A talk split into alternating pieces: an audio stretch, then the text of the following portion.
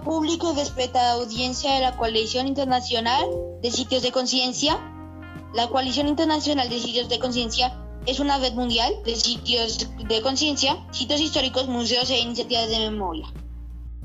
El objetivo del programa es catalogar, preservar y dar a conocer sitios de importancia cultural o natural, excepcional para la herencia común de la humanidad.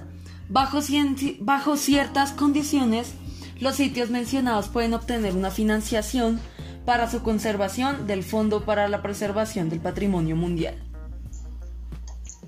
El día de hoy nos encontramos reunidos para hablar del crecimiento económico de Europa tras el descubrimiento de América.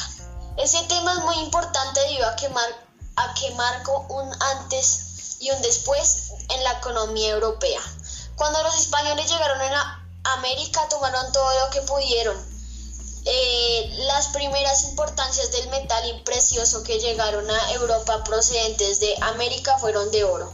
Y solo a partir de la década de 1531, menos 40, la plata comenzó a registrar su espectacular escalada. Por parte de Dinamarca, este país no recibió nada de las riquezas de esta incursión, dado a sus tendencias nórdicas y vikingas, y también gracias al egoísmo de España pero gracias a esto, Dinamarca tuvo un crecimiento económico grande. La Comisión de España opina que España debería devolver todas las riquezas robadas a Latinoamérica, dado que este continente tiene unos índices de pobreza muy altos y este dinero beneficiaría a toda la población. Por parte de México, se, necesita la ayuda tras el descubrimiento de América. Los españoles se quedaron con nuestra riqueza, nos destruyeron todo, haciéndonos empezar desde cero aunque no logramos volver independientes, hubo varios problemas económicos mientras nosotros perdíamos dinero tras los saqueos españoles. Europa se volvió rica quitándonos lo nuestro, lo que hicimos con nuestras propias manos. El daño económico que se le, ve, se le ha hecho a México y a otros países es grande. Necesitamos ese dinero y si no, se puede disputar una guerra de mercado causando la prohibición de mercado con España.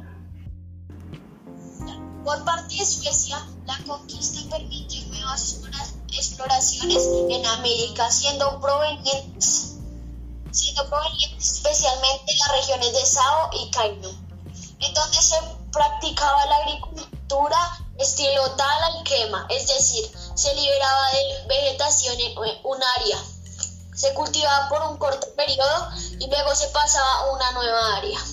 Los agricultores de Sao de Sao llevó también su estilo de construcción rural que se convirtió en un, estilo, típico de algunas regiones. Muchos colonos del norte de Europa encontraron en las orillas del río Delaware flora y fauna similar a las de sus regiones de origen. El imperio colonial sueco existió de, mil, de 1668 a 1663 y desde 1785 a 1878. El término imperio no está terminología oficial y su utilización genera controversia ya que las posiciones coloniales suecas se limitaron a pocas áreas que eran relativamente pequeñas y que nunca se llegaron a mantener simultáneamente.